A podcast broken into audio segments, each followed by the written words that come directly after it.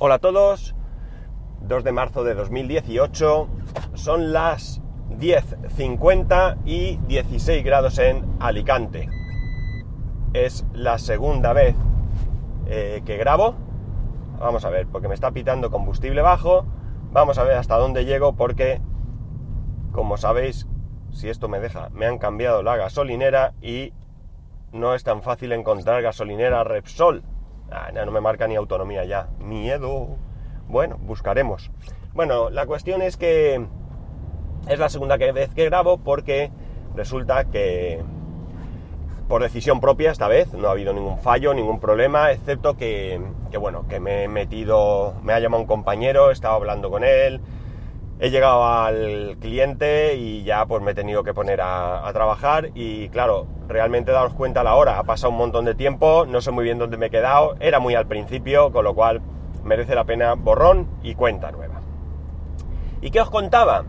Pues muy bien, os contaba que, que no voy a comprarme un coche eléctrico, vaya por delante, y que no va a ser esto un remake de Milcar Daily, donde Emilio nos contaba su pre su compra y su post compra de un vehículo eléctrico, ¿de acuerdo? No, este, no es este el caso. Pero sí, sí que es cierto que os voy a hablar de coches eléctricos. Mm, realmente yo soy, o quizás era ahora un poquito menos, tremendamente ignorante con respecto a los coches eléctricos. Eh, yo os diría que, bueno, jamás me he subido a un coche eléctrico y casi casi me atrevería a asegurar al 100% que a un híbrido tampoco. No me suena en absoluto haber subido siquiera un coche. No me lo puedo creer, perdonad. Madre mía, ¿seré capaz de grabar hoy el podcast? Bueno, eh, creo que me he quedado diciendo que soy o era un ignorante con respecto a los coches y que no me había subido en ningún coche, ni siquiera a un híbrido, ¿de acuerdo? Eh, todo esto eh, ha cambiado ligeramente porque, bueno, me picó la curiosidad. Bueno, los coches eléctricos me llaman mucho la atención, ¿de acuerdo? Pero yo no me voy a comprar un coche eléctrico en este momento porque, bueno, ni es el momento, económicamente hablando. Eh, no me apetece hacer una inversión en un enchufe, por llamarlo de alguna manera, en mi actual casa cuando dentro de un par de años máximo eh, me voy a mudar y...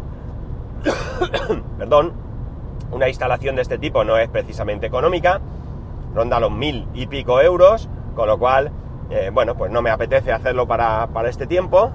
Y además, eh, bueno, pues ahora mismo estamos servidos. Tener presente que en mi casa ahora mismo eh, disfrutamos de tres vehículos, cuatro si cuento la moto que la tengo parada, pero bueno, que son el Kia, que es el coche familiar, el Smart, que lleva habitualmente mi mujer, y la furgoneta del trabajo, que si bien no es mía, pero yo circulo con ella todos los días y por tanto no necesito cambiar de vehículo, mientras el Smart, que sería el vehículo que ahora mismo más antiguo, eh, podría llegar un momento en que fuese eh, ineludible un cambio, pero tampoco sería cuestión de tirar la casa por la ventana y meternos en un eh, importe de un vehículo que cuesta más que el Kia, ¿no? Y no, no tiene mucho sentido. Pero bueno, la, la cuestión es que, como digo, me llamó la atención y como sabía que en la red de Milcar está Plug Drive, que es un podcast eh, que trata precisamente sobre los vehículos eléctricos,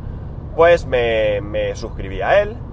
Eh, pero no había empezado a escucharlo hasta, pues yo creo que ha sido, a ver, aquí pone gasolinera, vamos a jugárnosla.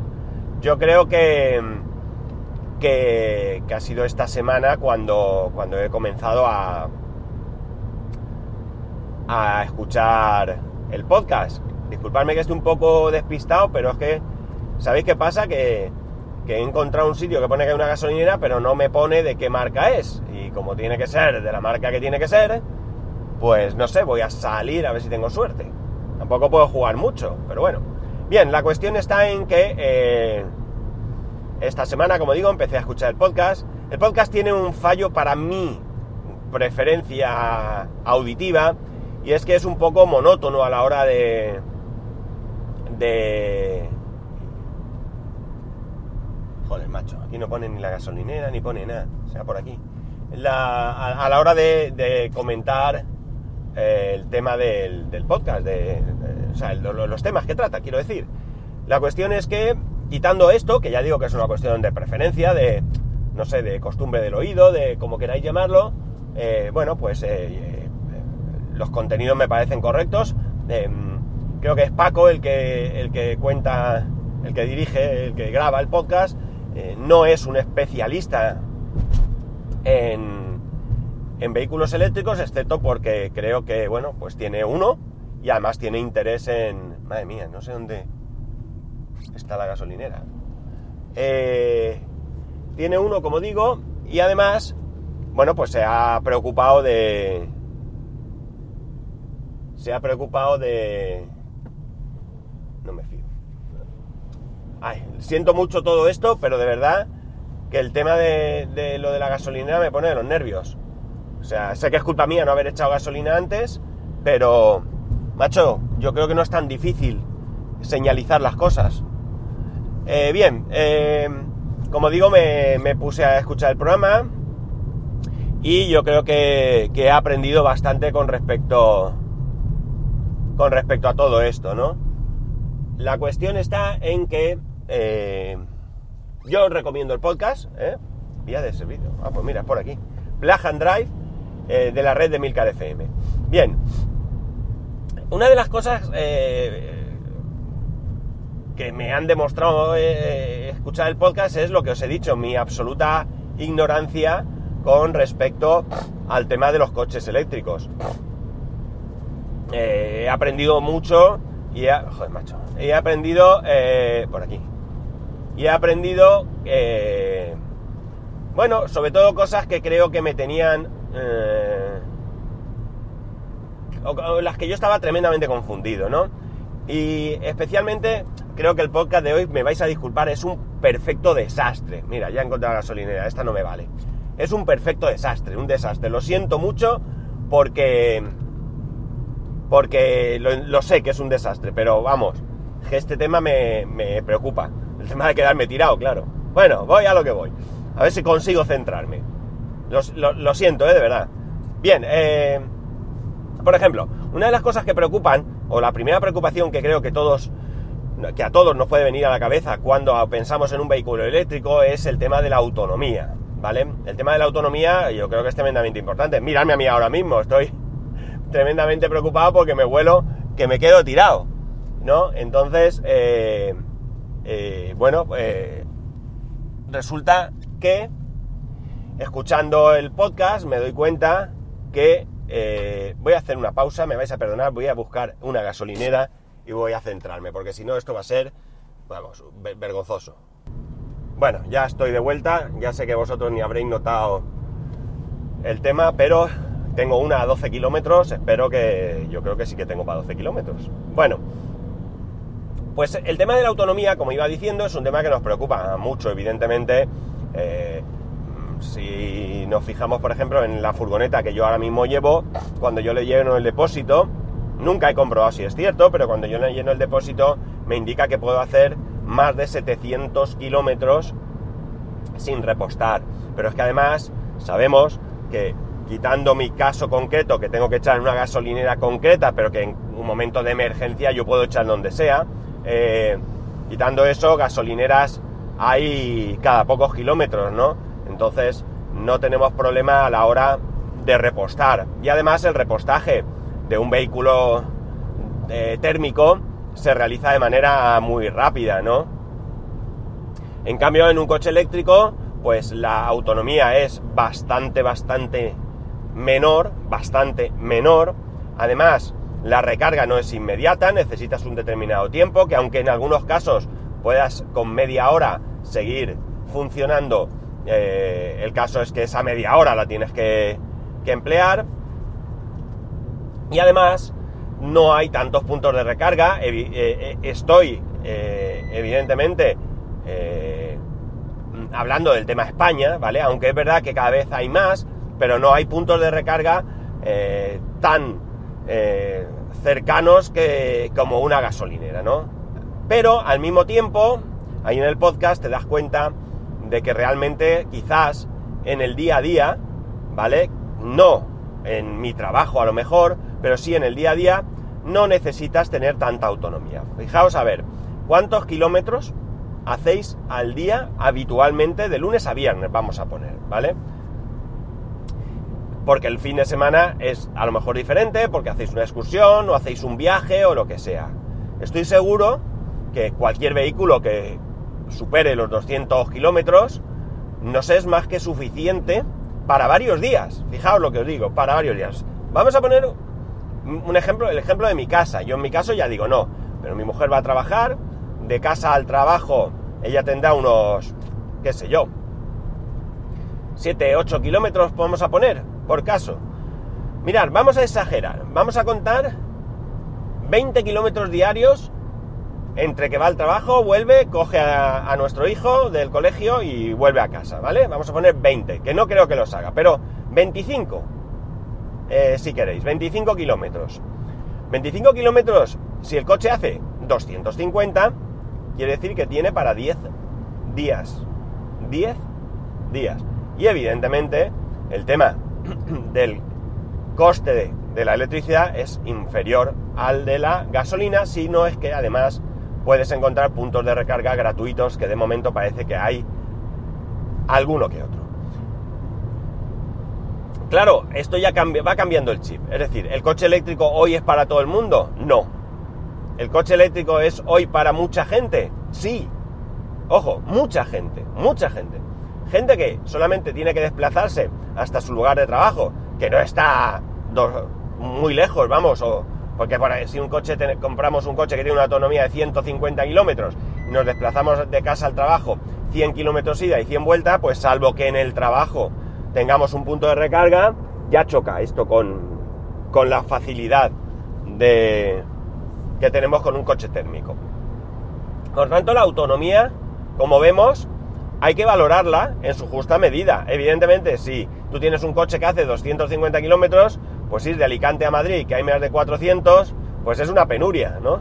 Porque si tengo que parar eh, cada, a 200 kilómetros media hora, pues voy a tener que hacer dos paradas de media hora, es decir, al trayecto voy a tener que sumarle una hora, más luego allí en Madrid tendré que volver a recargarlo, porque aunque no me mueva por Madrid con el coche, pero a la vuelta tendré que salir con el coche cargado, que menos, ¿no? Y además volver a hacer pues seguramente otras dos paradas, ¿no?